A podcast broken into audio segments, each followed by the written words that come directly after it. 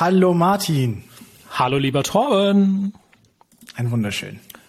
Sonnige Grüße aus Frankfurt nach Hamburg. Ich hoffe, bei euch scheint auch die Sonne. Warte, lass mich gucken. Grau Nein. wie immer. Grau wie immer. Aber es regnet nicht. Oh, das ist, äh, da, da, habt ihr eigentlich schönes Wetter, ja? Also für Hamburg, meine ich. Äh, ja, weißt du, die letzten Tage waren so schön, ne? Und äh, ach du. Das Wochenende so, war sonnig, das ist wichtig. Soll ich dir was richtig Schönes erzählen? Ich bin gespannt, ja. Ich habe was gefunden.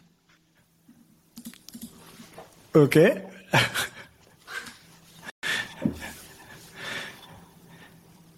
OMG. Ja. okay. Das hat sich gelohnt. Für diejenigen, die das jetzt nicht gesehen haben, das war mein originales Ausstech-Hausplätzchen, ähm, was der Torben oder was ich gesucht habe, nicht gefunden habe leider. Und äh, was der Torben in dem Sinne sehr vermisst hat letztes Jahr, dadurch, dass ja. er keine Plätzchen gekriegt hat mit einem Haus drauf. Ähm, ich würde dir jetzt sagen, jetzt kriegst du Plätzchen, aber mein Ofen ist auch noch nicht angeschlossen. Also gibt das auch noch nichts. Vielleicht, äh, wir, wir avisieren jetzt mal Dezember, äh, November 23 an. Ich glaube, das wird was. Gutes Projektmanagement. Also, du hast jetzt auf jeden Fall keine Ausreden mehr. Du hast genug Vorlaufzeit. Dieses, dieses Weihnachten möchte ich äh, verdammt nochmal Plätzchen von dir bekommen. Äh, das, das, das kriegst du aber hinten, ja. Ähm. Okay, äh, mega. Ähm, worum, worüber sprechen wir heute? Ich würde sagen, wir jingeln erstmal rein und dann äh, geht es nämlich heute um das Thema Gewerbeimmobilien. Oh.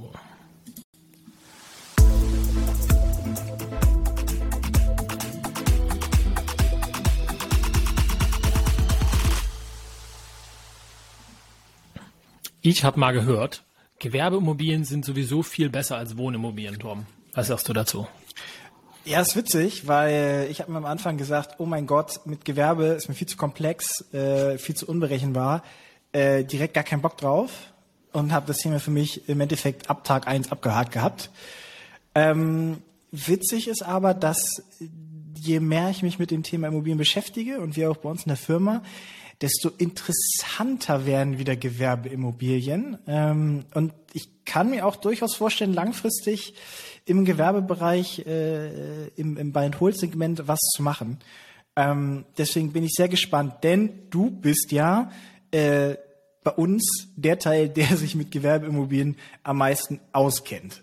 Denn, lieber Martin, du machst es nicht. So. Nee, ich, ich euch nicht. Also, also ich kenne mich schon mal mehr aus als du auf jeden Fall, ja.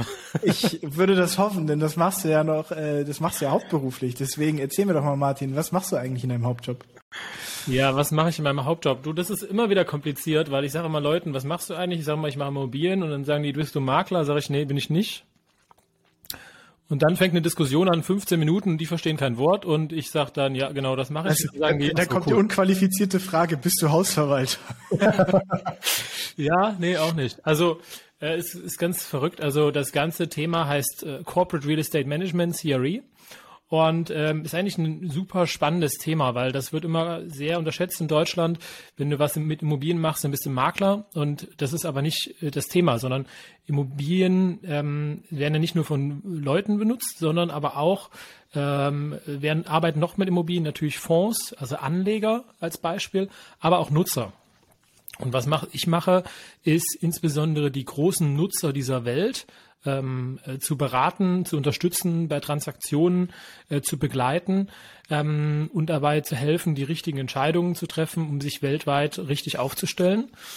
Und ähm, ja, das heißt im Prinzip äh, Global Occupier Services, also globaler Nutzerservice, wenn man das jetzt mal so laienhaft übersetzen will. Und früher hieß das Ganze mal Easy Transaction Management. Da konnte man sich auch noch was drunter vorstellen. Also ein Transaktionsmanager, jemand, der bei einer, unter einer Transaktion, also Ankauf, Anmietung, Verkauf, Vermietung unterstützt. Dann hieß es irgendwie Account Manager. Mittlerweile heißt es Integrated Portfolio Manager. Also es ist auf jeden Fall mehr integrated und mehr komplex geworden, was einfach daran liegt, dass die Aufgaben der, der äh, Firmen wesentlich komplexer geworden sind. Und wer ist denn dein Kunde? Ist ja, wer ist mein Kunde? Ist es der, der, der Eigentümer? Ist es der Fonds? Wer ist dein Kunde? Also im Prinzip, man, man teilt diese Immobilienwelt so ein bisschen ein äh, in, in Nutzer, ja, also Mieter und in ähm, Eigentümer, also Vermieter. Ja, und so. Ähm, und ich berate natürlich die Nutzer, oder was heißt natürlich, aber im Occupier Service ist das Nutzer-Service, wenn man das so übersetzen will. Ähm, und äh, das kann natürlich aber auch sein, dass ein großes Unternehmen trotzdem ähm, äh, Immobilien hat, die die selber als Eigentümer besitzen. Also ich mache jetzt mal ein ganz berühmtes Beispiel, was auch äh, nicht mein Kunde ist, ja, aber äh, was was äh, jedem im Begriff ist, so ein Volkswagen-Konzern, ja mehrere hunderttausend Mitarbeiter, die brauchen Büroflächen, die brauchen Lagerflächen, ähm, die haben sogar teilweise ähm, eigene ähm, Gebäude für ihre Mitarbeiter. Ähm, die haben ganz viele Verkaufsräume weltweit, die haben RD-Offices, wo sie ihre Produkte testen. Ähm, äh, die haben ganz viele verschieden genutzte Immobilien und da sieht man schon, es ist sehr, sehr unterschiedlich, was für ein Portfolio die haben. So ein Hotel ist jetzt wahrscheinlich eher selten, aber in Wolfsburg könnte ich mir das auch vorstellen. Oder auch so eine Wolfsburg da, die, wie heißt das denn? Wolfsburg äh, Fußballarena, keine Ahnung, das könnte denen auch gehören, ja. Also du merkst schon, da gibt's wirklich alle möglichen an, an Produkte. Und ich habe auch schon mal sowas gesehen wie so ein Racetrack oder so, die irgendjemand gehört hat. Oder oder so eine, so eine, äh, was, was auch schon mal verkauft worden ist, ist ein, ähm, ist ein, ist ein ähm, Hochsicherheitstrakt in einem, äh, in einem, in einem, ähm, wie sag ich denn? Also in der Schweiz, in den Bergen. Ja. Mhm. Äh, das wurde irgendwie mal als Datacenter benutzt für irgendwelche ganz, ganz geheimen Daten. Und äh, was da in Zukunft gemacht wird, wer weiß, ja, keine Ahnung. Hoffentlich wird es nicht an irgendjemand verkauft, der da irgendwas sonst macht. Aber egal. Also es geht von den Produkten her sehr weit auseinander und von daher auch von den, von den Services sehr weit auseinander. Aber um zurück auf deine Frage zu kommen, wer ist meine Nutzer? Also im Prinzip kannst du den DAX, die DAX-Unternehmen Deutschlands anschauen und kannst du sagen, dass ein paar davon auf jeden Fall meine täglichen Kontakte sind. Was, wenn, wenn du jetzt durch, ähm, also weil man, man darf es ja nicht vergessen, wenn du mit diesem Immobilienspiel anfängst und ne, für mich ist das ja eigentlich ein, ist das ja ein Spiel, was es irgendwie gilt, durch, durchgespielt zu werden, dann fängst du an und hast dein erstes kleines, äh, dein erstes kleine Wohnung, dein erstes kleines Haus, sag ich mal, in deinem Monopoly-Spiel. Und dann, dann machst du ein bisschen weiter und dann geht's immer weiter. Und je mehr du dich mit Immobilien beschäftigst, desto mehr öffnet sich auch dein täglicher Blick auf die ganzen Sachen. Und ähm, das Spannende ist, wenn du dann nämlich mal, keine Ahnung, stell mal, also ich habe in, in einer Wohngegend gewohnt vorher und wohnt jetzt auch wieder. Da sind hauptsächlich ist eigentlich Wohneigentum, ja, oder sind hauptsächlich Wohnungen. Sorry.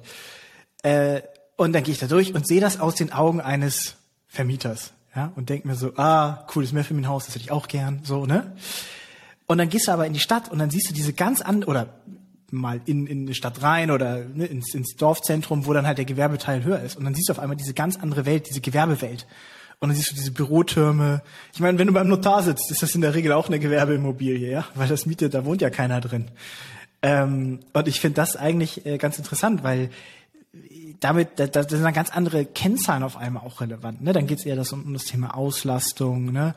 Ähm, finde find ich super, super, super spannend, weil das diese Welt, mit der habe ich mich noch nie wirklich beschäftigt. Und das ist jetzt ja deine Welt, die du jeden Tag mehr oder weniger siehst. Ne? Ähm, erzähl mir doch mal von, von, von ein paar Projekten, die du, die du äh, begleitet hast. Äh, ja, also du hast völlig recht, das ist eine ganz andere Welt, aber ähm, also irgendwo, auch wenn das Produkt ein ganz anderes ist, ist, sind die Rückschlüsse ähnlich. Ich fange mal an, was es so an Projekten gibt, ähm, was so in der letzten Zeit bei mir am Tisch gewesen ist. Also zum Beispiel ging es um eine Anmietung von einem Büro. Da wollte ein, ein deutsches Unternehmen ex expandieren in Dubai für 150 Quadratmeter. Die haben bisher da in einem Coworking Space gearbeitet, das heißt in irgendeinem WeWork oder sowas und wollten jetzt ihr eigenes Büro haben. Ähm, was daran gescheitert ist, dass die eine Firma brauchen, die dort registriert sein musste. Ähm, und diese Firma hatten sie nicht und deswegen bleiben sie jetzt mal noch im Coworking. Ähm, aber also mal so als Beispielprojekt. Oder super spannend auch aktuell, was man bemerkt ganz viel ist, dass viele Unternehmen äh, in Asien gemerkt haben, oh, das ist doch alles nicht so sicher und auch in äh, Europa gemerkt haben, oh, dieses Just-in-Time-Delivery, ja, das funktioniert auch nicht immer. Und da können enorme Kosten für die Unternehmen passieren, weil was nämlich passiert ist, so ein, so ein, so ein VW-Konzern hat jetzt einen Vertrag mit irgendjemandem, der ihm, weiß ich nicht, Achsteile liefert oder sonst was.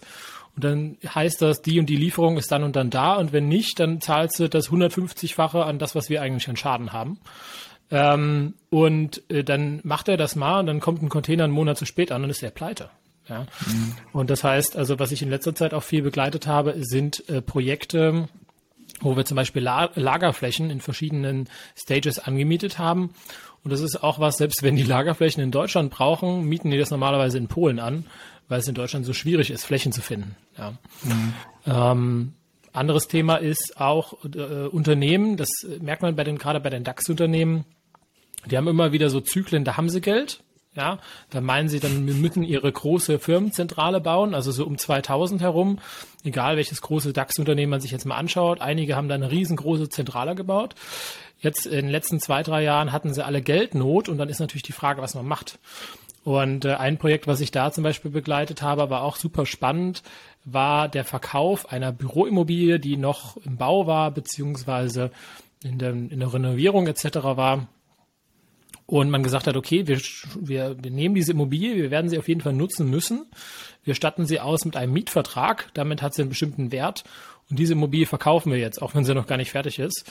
Also so ein Sale- und Leaseback-Verfahren. Und das ist auch äh, super spannend gewesen, auch für eine Immobilie. Und das war eine Riesensumme, da waren wir irgendwie bei 400 Millionen Euro. Und zu sehen, was da dann für Akteure am Markt sind, wie die auftreten, ist natürlich auch einfach spannend und äh, ich würde sagen, erweitert einfach das Spektrum so, wo man so hinguckt und mhm. auch wie bestimmte Sachen funktionieren. Ja. Ähm, was hatte ich noch so? Ja, das ging auch so ein bisschen in die Richtung wie mit den Lagerimmobilien. Auch viele Werke äh, wurden in letzter Zeit sich angeschaut, ob man die nicht wieder nach Osteuropa zieht. Ähm, also ich hatte zum Beispiel eins, wo es mit drei bis 4.000 Mitarbeiter geht. Also da wurde speziell verschiedene Länder verglichen und dann hat man gesagt, okay, wo sind denn die Mitarbeiter wie ausgestattet, ähm, wo ähm, äh, haben die welche Qualitäten, was kosten die Mitarbeiter und haben dann dementsprechend gesagt, okay, wir finden uns jetzt als Beispiel irgendwo in, in Serbien oder in der Slowakei oder sonst wo aus den den Gründen. Und dann hat man da angefangen, Grundstücke zu suchen. Und dann hat man irgendwie mit dem Staat verhandelt, äh, dass man noch Zuschüsse kriegt. Mhm. Also auch ganz spannend und dann hat man plötzlich irgendeinen so Minister da von der Development, was auch immer, vor einem sitzen oder so. Also mhm. ja, spannende Projekte auf jeden Fall. Ich will da nicht zu viel in Details gehen, weil es ist ähm, für viele Menschen zu surreal und manchmal auch für mich zu surreal, weil dann sitzt du davor und denkst so, fuck, wie riesig das überhaupt ist oder keine Ahnung, dann ich hatte mal eine Besichtigung von der Immobilie, da sind wir mit dem Auto 15 Minuten lang gefahren so groß war diese Immobilie. Es war ein ehemaliges Headquarter von einem Unternehmen hier in, in Deutschland und wir sind halt mit dem Auto drumherum gefahren. Also nicht Schritttempo, sondern schon ordentliches Fahrtempo und das hat 15 Minuten gedauert. Ja, also Riesenflächen teilweise. Und ähm, ja, man, ich denke, man kann einfach dadurch sehr viele interessante Rückschlüsse ziehen. Ähm, dazu kommen wir gleich. Aber ja, das ist das, würde ich mal so sagen. Und vor, äh, vor allen Dingen, was alles hintersteckt, ne? Also ich meine, du bist ja dann im Endeffekt äh, ein Teil dieses dieses dieses Rads und ähm, ich sag mal, wenn es da um große Neu Neuentwicklungsprojekte geht, dann reden wir davon, dass da wirklich zig Millionen auf dem Tisch liegen. Äh, dann für solche Gebäude ja auch nicht nur drei Jahre da stehen, sondern Jahrzehnte, ähm, dass da über die Lebensspanne eines solchen Objektes auch wahrscheinlich mehrere tausend äh, Arbeit, Arbeitnehmerinnen ähm, äh, sein werden. Und äh, das hat natürlich irgendwie einen riesen Impact. Ne? Und im Endeffekt äh, sitzt du da und ich, ich, ich stelle mir das jetzt ganz doof vor, dann hast du da irgendwie so zwei nahe identische Grundstücke, die sehen ähnlich aus. Das eine ist da, das andere ist da. Und dann sagst du, ja, das andere passt aber besser. So. Und dann auf einmal äh, wird dann so eine, so eine wichtige Entscheidung oder so eine riesige Entscheidung, die so einen Rattenschwanz hat, dann irgendwie auf so einer, ich sag mal, da halt entschieden. Ne? Äh, kann ich halt so null ja, das, ich hab, also ich habe äh, tatsächlich Klausel in meinem Arbeitsvertrag drin, dass ich dann halt nicht dort in der Nähe äh, investieren darf in Grundstücke, weil ja, natürlich kann ich jetzt sagen, hier weiß ich nicht, so ein Werk, wenn du da drei bis 4.000 Mitarbeiter hast, Ähm, und äh, zum Beispiel jetzt hier das, ähm, das Tesla-Projekt, was ja in der Nähe von Berlin war, das hat ja auch einen enormen Anstieg der Immobilienpreise dort in der Region bedeutet. Ja. Und das heißt, auch diese großen Werke und sowas, die haben immer einen enormen Impact ähm, in der Region. Also hier zum Beispiel in Frankfurt haben wir das Thema Data Center, was zurzeit total explodiert, ähm, was einfach die Grundstückspreise im Gewerbebereich in irgendeinem Gewerbegebiet auf dreieinhalb bis 4.000 Euro auf den Quadratmeter steigen lässt, weil die Datacenter-Betreiber sagen, die bezahlen, was sie wollen. Aber so ein Logistikhändler, ja, der wollte eigentlich nur mhm. sein LKW abstellen oder so, äh, der kann sich die Region gar nicht mehr zahlen. Also es ist mhm. schon ähm, verrückt, wie da teilweise äh, Geld dahinter vorhanden ist und was für also ja Konsequenzen das Ganze hat, wie du es auch gesagt hast, ne? Ja. Da merkt man wieder, dass äh, wenn du Geld hast, ist es einfacher, noch mehr Geld zu verdienen. Ne? Wenn du vorher alles aufgekauft hast, dann da ein Rechenzentrum hinsetzt und dann das alles für einen dreifachen Preis weiterverkaufst. Ähm, ja, also äh, das ist in der Tat so, dass ähm, die Developer, die machen das so. Das ist nicht äh, ein typisches, ein typisches äh, Spiel von einem, von einem Occupier, also den ich berate. Aber so ein Developer oder so ein Fonds, die machen das so die kaufen teilweise in bestimmten Bereichen ganze Stadtgebiete auf und die sagen, das wird sich positiv entwickeln. Ja? ja. Ähm, kann man zum Beispiel auch in Duisburg oder so sehen, da ist ja das Ende der Seidenstraße und da wurden sehr viele außer, ausländische Investoren angezogen, wurde gesagt, hier Ende der Seidenstraße, hier entstehen Jobs, bla bla bla bla bla bla bla. Und das ganze Gebiet wurde verkauft und ähm, gibt es wahrscheinlich einige Unternehmen, die da ganze Straßenzüge besitzen und ähm, die jetzt darauf hoffen, dass sich die Region positiv entwickelt. Ja. Mhm. Ja, und wenn du die Kohle hast, aktiv noch da was am, ich meine, wir als Investoren reden ja eher von Mikro, Mikro, Mikro Sachen. Ne? Also wir reden ja eher von Eigentumswohnungen, vielleicht mal ein Mehrfamilienhaus, ne? aber dass man wirklich einen richtigen Impact auf irgendwie mehr als nur den Umkreis von 100 Metern um dein Haus hast, ist ja eigentlich gering. Ne? Aber wenn du auf einmal äh, da überall zwei Nullen ranhängst an die Beträge, dann kann es natürlich auch einen deutlich größeren Impact haben. Ja? Deswegen, wenn irgendwo ein großer Entwickler kommt, dann äh, ist ja auch gängig, äh, dass man den erstmal abschreckt, ja, aus der Politik oder wie auch immer. Ähm, in der Regel äh, verbessern aber solche Projekte eine, eine Lage ne? und ziehen eben, äh, das ist gerade gesagt, dann noch weiteres Kapital für weitere Investitionen hinterher. Ähm, ja. Wollen wir mal so ein bisschen in den Teil kommen, wo wir konkret zwischen den Unterschieden äh, Gewerbe und Wohnimmobilien ähm, Sehr gern. Da Sehr fällt gern. mir natürlich erstmal ein, erster Punkt ist das Thema Regulierungen. Ähm, Im Wohnimmobilienbereich sind wir ja gefühlt durchreguliert. Da gibt es für den Vermieter sehr wenig Spielraum. Ähm, wie ist das im Gewerbebereich? Ja, also wir sind natürlich keine Anwälte und von daher äh, ne, kein, kein, keine Gewähr hier. Ähm, aber wie, sage ich mal, funktioniert dieses Konstrukt an sich?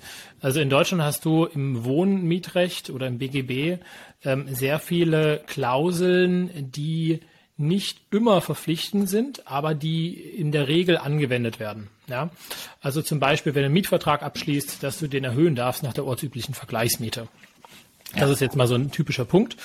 Ähm, oder dass du, wenn du das Haus renovieren möchtest ähm, und energetisch modernisieren möchtest, dass du bestimmte Teile dieser Kosten umlegen darfst auf deinen Mieter nach bestimmten Vorschriften wieder.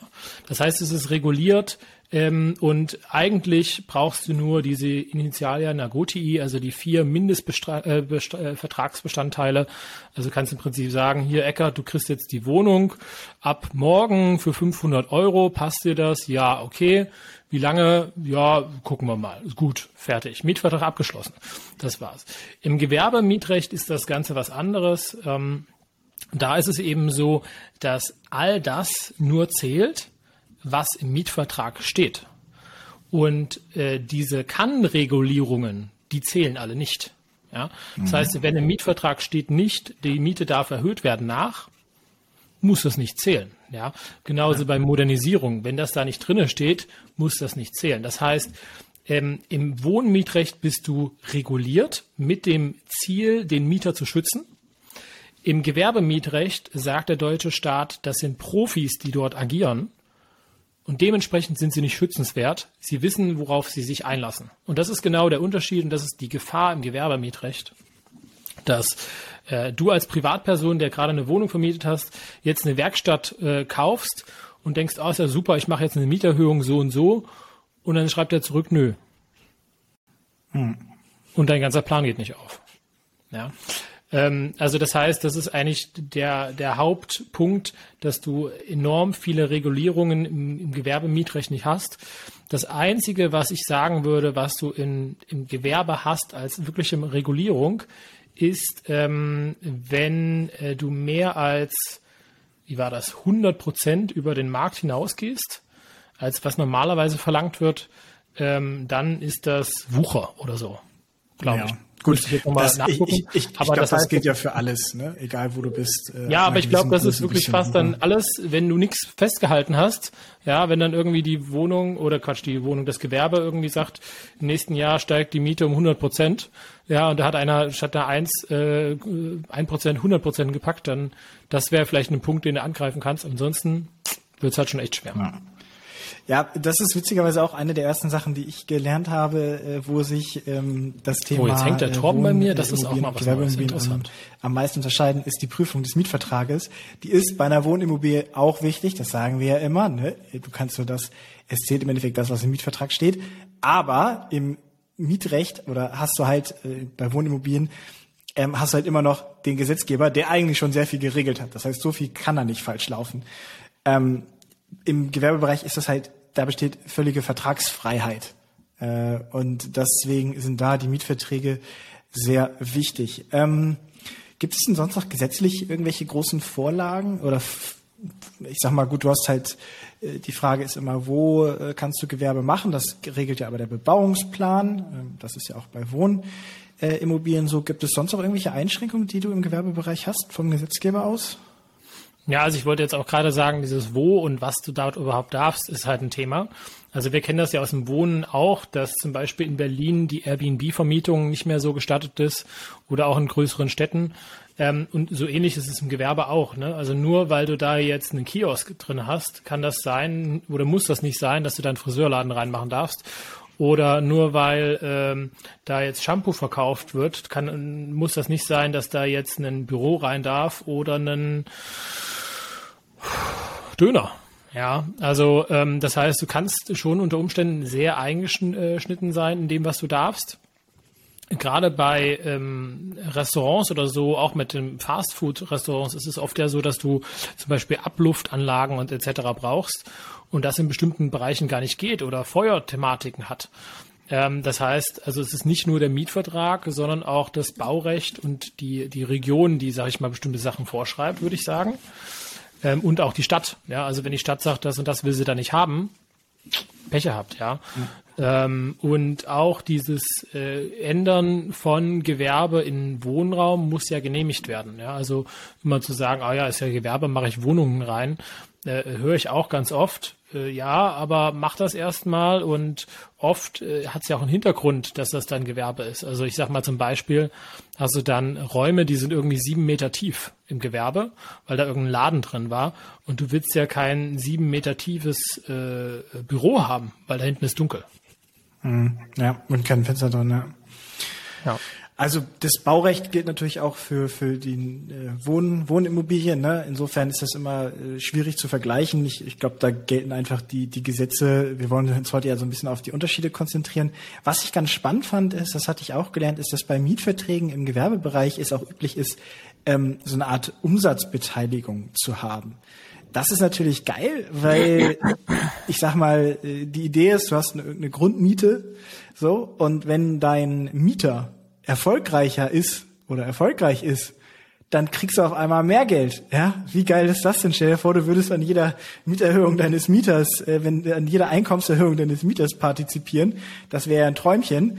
Ähm, gut, ist vielleicht auch ein bisschen schwierig umzusetzen.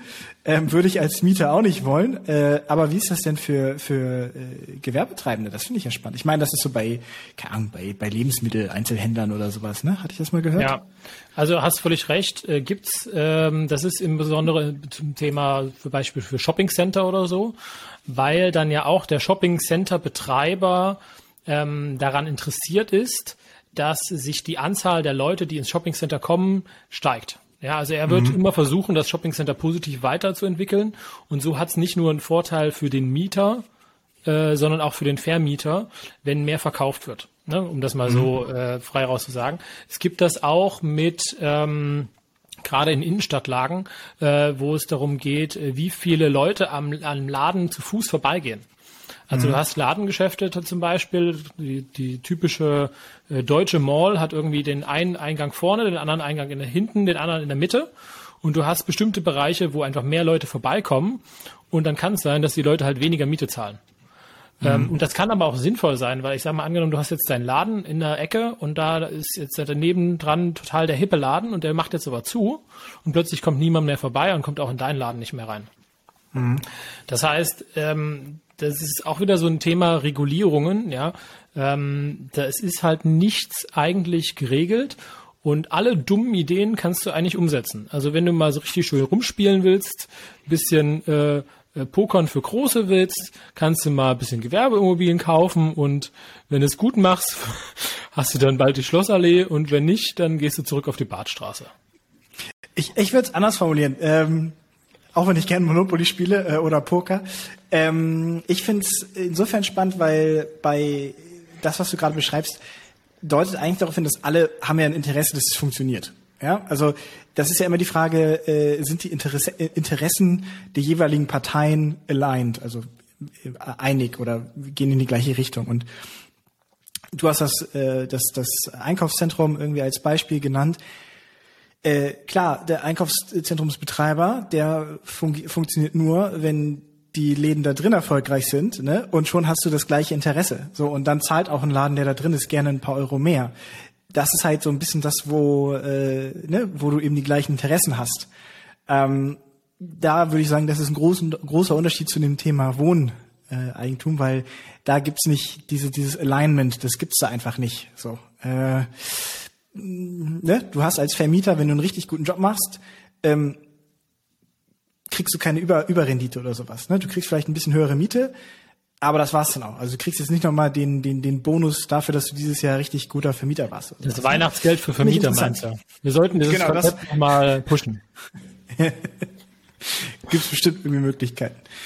Ähm, okay, aber äh, und ich also bis auf die also die Vertragsfreiheit äh, finde ich sehr spannend. Ne? Muss man sehr vorsichtig sein, was man da alles regelt. Ähm, kommen wir doch mal zu dem Thema Risiken, weil äh, ich, ich glaube, das hast du schon gesagt, im Gewerbebereich, äh, der ist natürlich deutlich risikoreicher. Ne? Besonders zu den äh, Corona-Zeiten erinnern wir uns an die ganzen Unternehmen, die irgendwie äh, dicht machen mussten, die ihre Mieten nicht mehr bezahlen konnten, ähm, wo ja Vermieter da äh, bei auf, auf, auf Mieteinnahmen auch verzichtet haben, freiwillig, damit die Läden da drin nicht pleite gehen.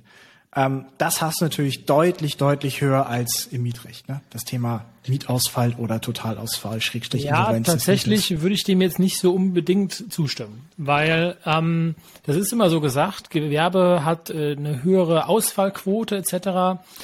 Aber tatsächlich, also ich meine, das Unternehmen muss halt wirklich schon pleite gehen. Und wenn du schlau bist bei der Mietvertragserstellung mit dem Dönerladen, dann hast du den, den Inhaber halt mit im Mietvertrag drinne, dass er persönlich haftet. Und dann hast du nicht nur die, äh, sag ich mal, die, die, die, die Option des Ladens, des Unternehmens, sondern auch der Privatperson. Das heißt, du hast eigentlich eine, eine, eine noch höhere Doppelte Absicherheit. Ja. Und ähm, also ich habe ein Objekt hier in Frankfurt, das steht seit anderthalb Jahren leer.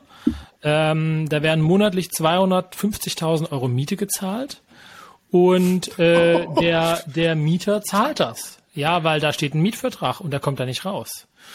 Und von daher, weißt du, ist immer so eine Frage, ist das wirklich unsicherer? Ich glaube, wenn du das Ganze professionell machst und dich professionell beraten lässt und alles bis hinten gehen prüfst und auch dein Budget hast, um das zu machen, ja, dann ist es nicht ähm, mehr Risiko. Aber für jemanden, der jetzt nicht hundertprozentig im Game drin ist, der nicht die Berater hat etc., ist das ein Thema.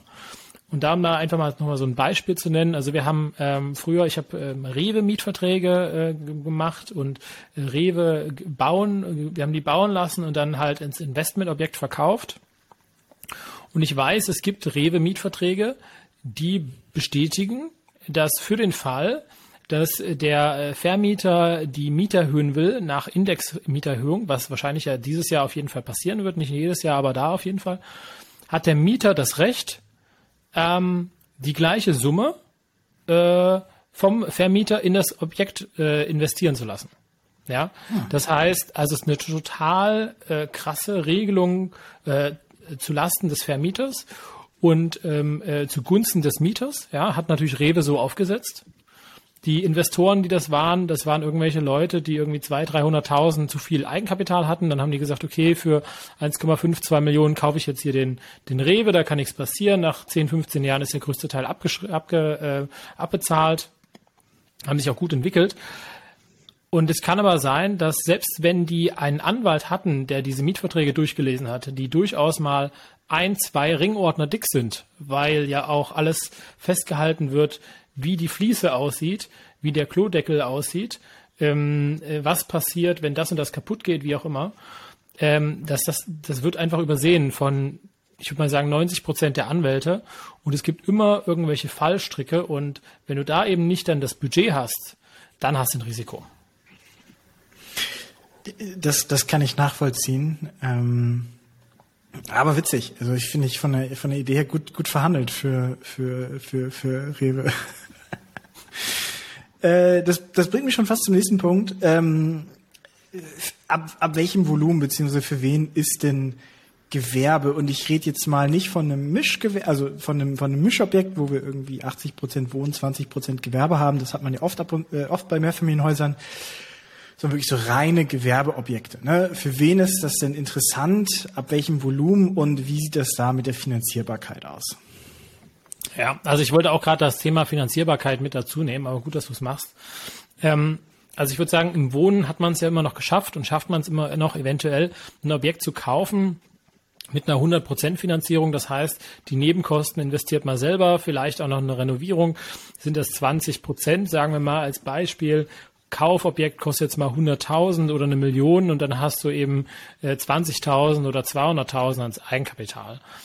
Ähm, ich würde mal einfach mal frei raus behaupten, bei Gewerbe brauchst du Minimum das Doppelte.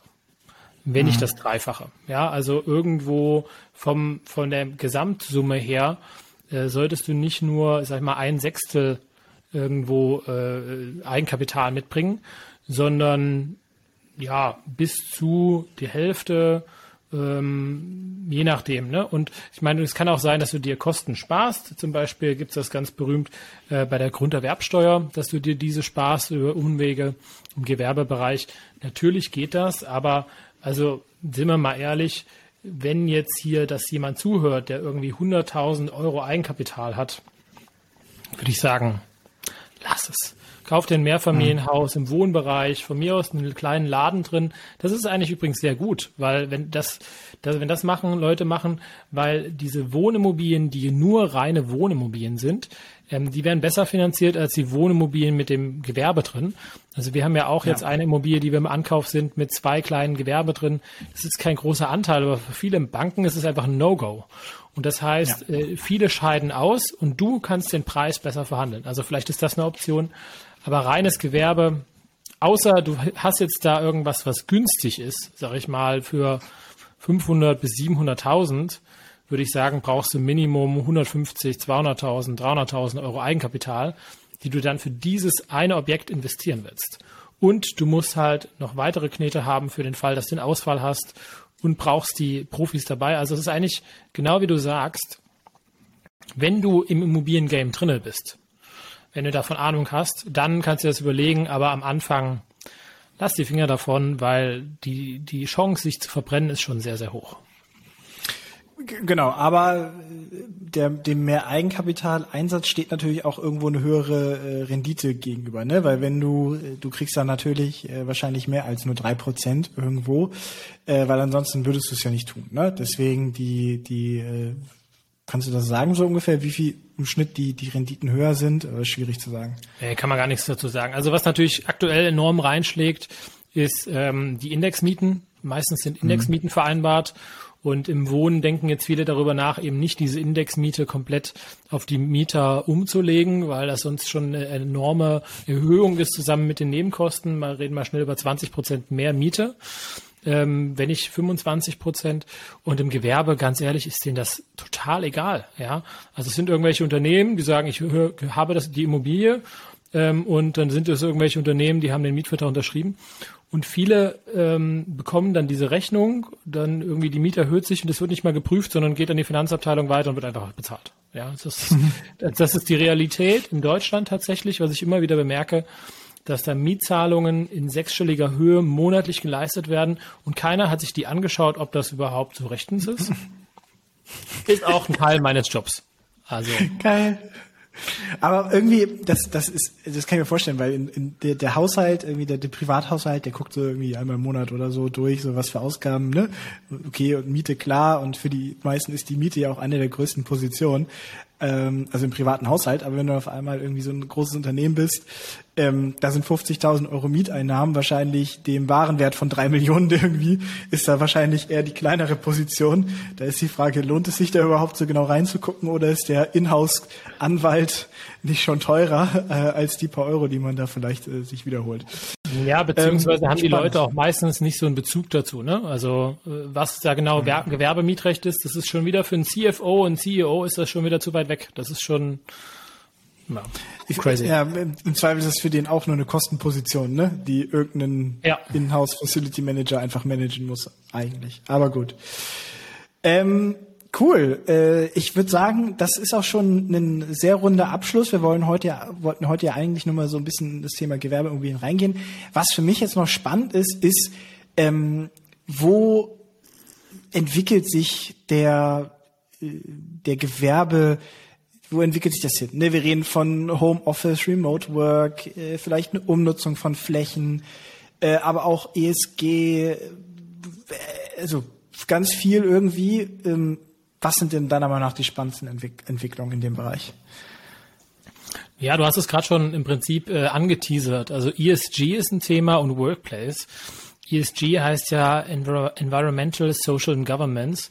Was so viel heißt, ist, dass das Unternehmen sich eigentlich nur verantwortlich ja, also ich werde das jetzt definitiv falsch definieren, aber es gibt keine ordentliche Definierung davon, äh, Definierung? Defi Definition. Danke, sehr gut. So viel Nation. Das kommt davon, wenn man das im Englischen macht und dann muss man im deutschen Podcast machen. Ich würde sagen, wir ändern den Podcast in Englisch. Ähm, na, also im Prinzip, dass das Unternehmen sich eigentlich verantwortlich benehmen muss, ja. Und das heißt halt, umwelttechnisch, dass Müll getrennt wird, dass man überlegt, ob man jetzt, sage ich mal, ein Blockheizkraftwerk einbaut statt der Gastherme, ähm, dass man überlegt, ob man jetzt irgendwie die, die Fenster abdichten soll oder das Hallentore zugehen beim Werk. Es kann aber auch so Themen sein wie ähm, im, im Social-Aspekt, dass äh, zum Beispiel die Mitarbeiter eine schöne Lounge haben, wo sie sich gut fühlen. Oder aber auch, dass einfach nur geltendes Gesetz eingehalten wird, also im, im Thema Governance also, dass die äh, Unternehmen sich einfach ja rundrum verantwortlich benehmen. Das ist ein richtiger Punkt. Ähm, das kommt auch mehr über die UK und über ähm, die USA rüber. Ähm, und äh, es kommt, wird eigentlich von den Investoren wieder runtergedrückt. Also es ist ein sehr interessantes Spiel, weil wir haben jetzt diese großen Nutzer, wie ich die mal nenne, ja, die großen äh, VW und Co. Und die haben natürlich wieder Investoren. Und die Investoren gucken jetzt auf den Nutzer und sagen, äh, Moment, ähm, du hast einen richtig schlechten äh, Fußabdruck, ja, daran will ich für die Zukunft nicht investieren, weil ich will nachhaltig investieren. Und dann sagt das Unternehmen, oh shit, ja, mein Aktienkurs sinkt, weil mir die Investoren wegbrechen. Also muss ich jetzt das aufbessern. Und dann gehen die wieder auf ihre Landlords zu teilweise und sagen, ich muss jetzt mein Unterne äh, meine Immobilie aufbessern, weißt du? Äh, mhm. Und dann, das sind ja wieder Investoren. Also es ist irgendwie so ein ganz Ganz verrücktes Spiel. Aber also das ist auf jeden Fall ein Thema und das ist auch ein Thema, was enorm äh, krass äh, einen, einen Impact, äh, einen Einfluss auf den deutschen Markt hat und auch haben wird. Äh, wir sehen das in den Niederlanden, da haben sie schon eine Regulierung äh, festgehalten. Äh, die sagt, das heißt, wenn die Immobilie, die Gewerbeimmobilie nicht mehr bestimmten Standards äh, entspricht, ist eine Vermietung nicht mehr gestattet. Krass. Das ist einfach mal, also das heißt, wenn die Immobilie scheiße ist, ist sie einfach mal nichts mehr wert. Also mhm. sag ich mal, jetzt unsere Vermietung an einen Mieter, der für fünf Euro äh, nimmt, äh, ist dann nicht mehr erlaubt. Ja, also du musst den Mieter rausnehmen, bis die Immobilie ähm, wieder auf einem Stand ist, dass es erlaubt ist. Und das ist, ist das nur für Gewerbe oder auch Wohnen? Das ist aktuell nach meinem, also ich bin nicht im niederländischen Gesetzthema da genau drin, aber das ist nach meinem Verständnis erstmal nur für Gewerbe. Die sind mhm. dabei, was vorzubereiten, aber ich meine, ich sehe es nicht als unwahrscheinlich an, dass spätestens in fünf Jahren äh, das im Gewerbebereich in Deutschland auch kommt. Und dann ja. im nächsten äh, Schritt, warum nicht in zehn Jahren im Wohnimmobilienbereich, ja. Also das heißt, du, wenn du jetzt so eine, so eine alte Immobilie hast, äh, Ölheizung, weiß ich nicht, schlechte Verglasung. Asset. Genau, wenn äh, im, im, im Professional-Bereich heißt das Stranded Asset hast oder ein zukünftiges Stranded Asset hast, ähm, dann musst du dir echt dabei Gedanken machen, äh, was du in der Zukunft machen willst, um den äh, Energieausweis, wie aussagekräftig er ist auch oder nicht, ja, in eine Richtung zu bewegen, dass das äh, Gebäude nachhaltig ist. Ja? Also es geht nicht nur um die, die Miete, dass du irgendwie was abtreten musst äh, für Energiekostenpauschale, sondern wir reden davon, dass keine Vermietung mehr möglich ist. Und das ist ja, natürlich auch ein Thema, was jetzt in den nächsten Jahren enorm bei den Banken äh, einschlagen wird. Ja, also das ist auch was, glaube ich, was noch nicht so richtig äh, verstanden wurde. Aber gerade in NRW sehe ich das, wo einfach, äh, sag ich mal, irgendwo günstig vermietet wird, weil es ist definitiv Anfrage für, ja, vielleicht auch Hartz-IV-Wohnungen oder also auf jeden Fall Wohnungen für einen günstigeren Preis. Und dann ist die Qualität davon einfach schlecht und das wird echt ein Thema in den nächsten Jahren. Das glaube ich, das glaube ich dir sofort. Ähm, vor allen Dingen, weil, äh, ne, wenn du es schlechter verkaufen kannst, weil du kein gutes ESG-Rating hast, dann äh, wird deine Immobilie weniger wert, dann kriegst du auch weniger Geld von der Bank und so genau. weiter. Also es ist ja ein Rattenschwanz. Das ist ein Kreisel nach unten, ja, das ist ein Kreisel nach unten. Genau. Und dann also, hast du irgendwann das Stranded Asset, was auf einmal eigentlich nur noch abgerissen werden kann, so ungefähr. Wenn du es denn überhaupt darfst. Ähm, also ich, ich glaube, viel, viel zu tun für, für die ganzen Portfolio-Manager ne? Äh, und äh, ja, aber auch für uns selber, ne? Also, also wenn du jetzt dann Immobilie hast, ich sag mal aus den 60ern, wo noch nichts wirklich renoviert wurde und da hast du deine, sind deine zehn Jahre jetzt vorbei, ja. Ähm, äh, denk drüber nach, auch im schlechteren Markt aktuell, ob sich nicht lohnt, jetzt die zu verkaufen und eine Immobilie aus den 90ern zu kaufen, als Beispiel, ja. Ähm, äh, weil dieser Trend ist halt noch nicht in den Köpfen der Menschen angekommen, nicht so komplett, ja.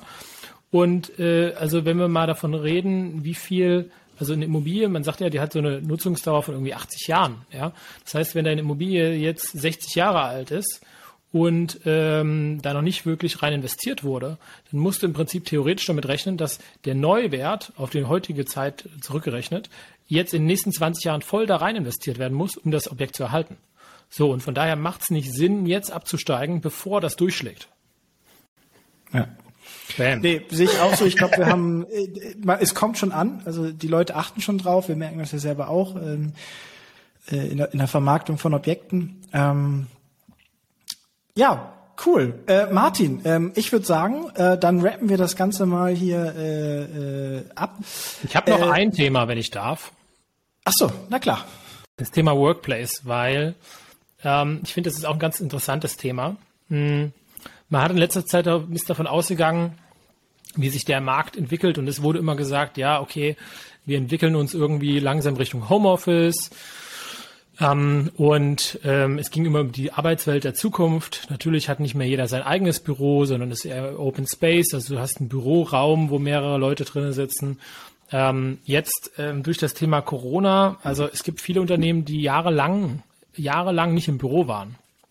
Und auch hier, ich glaube in Frankfurt zum Beispiel bei der Deutschen Bahn ist das so. Bis vor kurzem standen hier Bürotürme jahrelang leer und kein Mensch war da. Das ist richtig krass. Und ähm, von daher auch nochmal da, was, was das bedeutet eigentlich, dieses Workplace-Thema ist, dass sich die Arbeit, Arbeitswelt ändern wird. Denn viele Menschen haben nicht mehr Lust, fünf Tage die Woche ins Büro zu kommen. Und ähm, was hat das aber auch wieder für eine Folge? Das heißt, es gibt Büroflächen, die eventuell in Zukunft nicht mehr Bedarf haben. Ja, also gerade wenn die im schlechteren, äh, schlechteren Markt sind oder in, in der schlechteren Qualität, die könnten zu Wohnen umentwickelt werden. Ja, also da ist das nächste Potenzial. Ähm, und ähm, es hat aber auch einen anderen Punkt auf den, auf den Wohnmarkt, denn viele Leute sind ja jetzt auch schon aus der Stadt herausgezogen, gerade so mit Familie ins Umfeld. Und auch das ist, denke ich mal, ein Thema, was dieses Workplace-Thema noch weiter beeinflussen wird. Also wenn du jetzt fünf Tage die Woche ins Büro gehst, beleg mal, wirst du in den 20 Jahren noch fünf Tage die Woche ins Büro gehen? Oder vielleicht drei oder zwei oder gar nicht? Oder ist das überhaupt Bedarf? Das heißt, je nachdem, ähm, haben wir, wir sind ja immer davon ausgegangen, die kleineren Wohnungen werden wichtiger, weil wir mehr Single-Haushalte haben.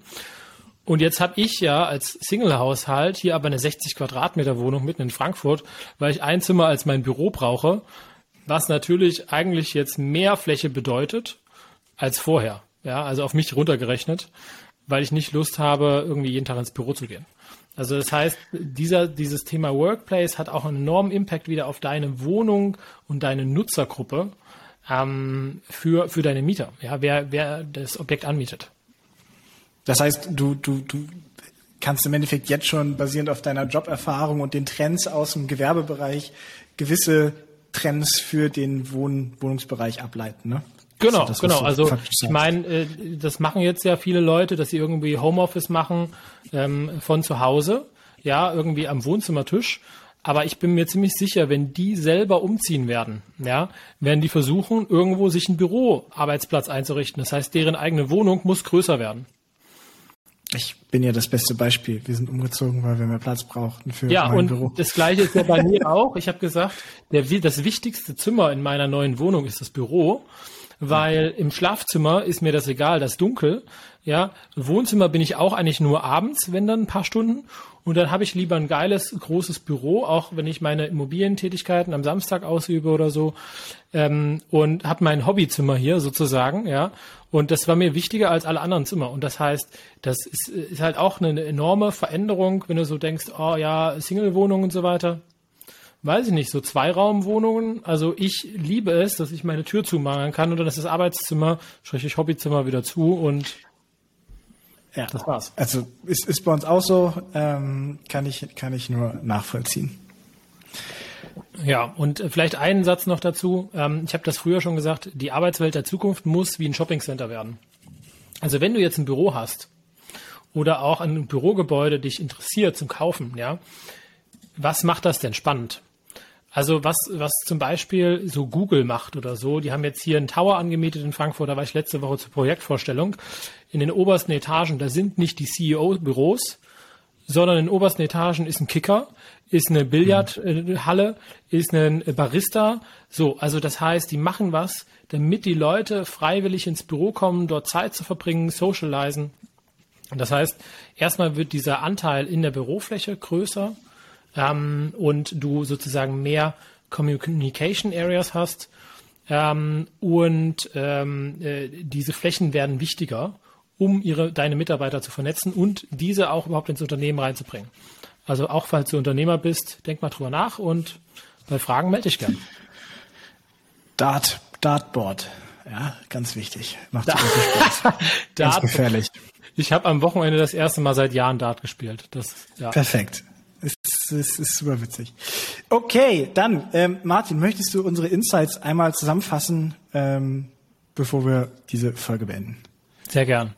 Immobilien, du kannst hier mehr machen als nur Makler. Ähm, wenn dich die Branche interessiert, schau, was du für Optionen hast, melde dich gern bei uns und ähm, ja, äh, ist eine super spannende Branche. Du kannst, wenn du einmal in der Branche bist, eigentlich überall hingehen. Ich habe auch als Wohnimmobilienmakler gestartet ähm, und von daher super spannend wenn du in den jungen Jahren bist oder in der Überlegung bist, was anderes zu machen. Ich glaube, es gibt keine Branche, wo so viele Leute reinkommen, die vorher in einer anderen Branche waren.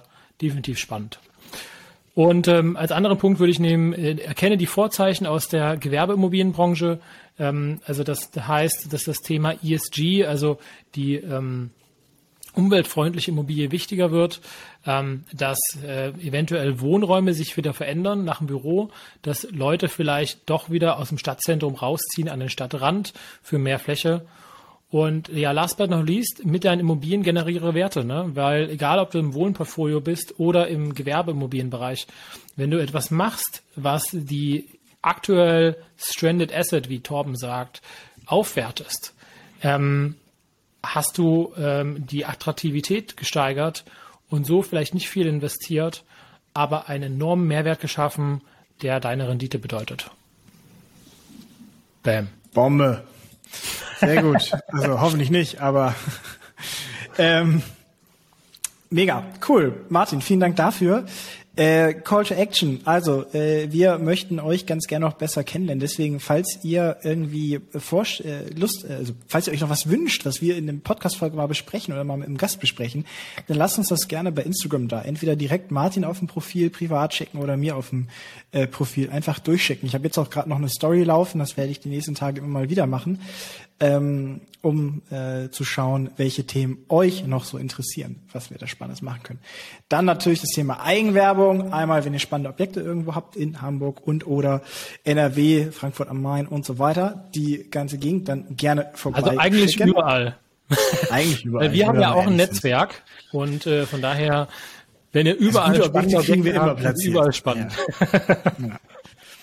Und dann noch äh, ein letzter Punkt äh, in Sachen Eigenwerbung. Äh, wir launchen gerade unseren Fix und Flip Blueprint. Das heißt, wenn du Lust hast, mit dem Thema Fix und Flip in diesem Jahr zu starten, und es gibt meiner Meinung nach keinen besseren Zeitpunkt, um geil Objekte anzukaufen, äh, dann melde dich gerne bei mir, entweder direkt auf Instagram oder unter vality-group.com. Hm, spannend. Ja. Kannst du dazu kurz was sagen, was ihr da vorhabt oder was, was äh, machen wir das in einer anderen Folge?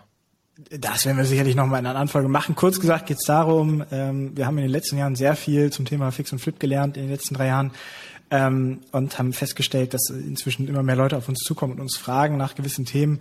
Und ähm, wir möchten das jetzt eben gebündelt äh, dir anbieten. Also was heißt, wenn du Bock hast, mit dem Thema Fix und Flip zu starten dieses Jahr, dann ähm, bekommst du mit dem äh, Validity Blueprint, den wir äh, äh, erarbeitet haben, alles mit. Du bekommst uns persönlich an die Seite, du bekommst aber auch einen umfangreichen Videokurs dazu und so weiter. Alle Details sind äh, auf der auf der Seite validity-group.com.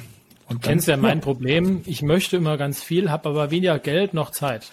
Also ich glaube, ja. für mich wird das nichts, aber ich glaube, ähm, für jemanden, der in dem Bereich starten möchte, kann das echt schon interessant sein. Von daher finde ich das sehr cool und ähm, ohne jetzt noch mehr Werbung über die Werbung zu machen, ähm, bin ich darauf gespannt, was aus dem Projekt wird. Ganz ehrlich.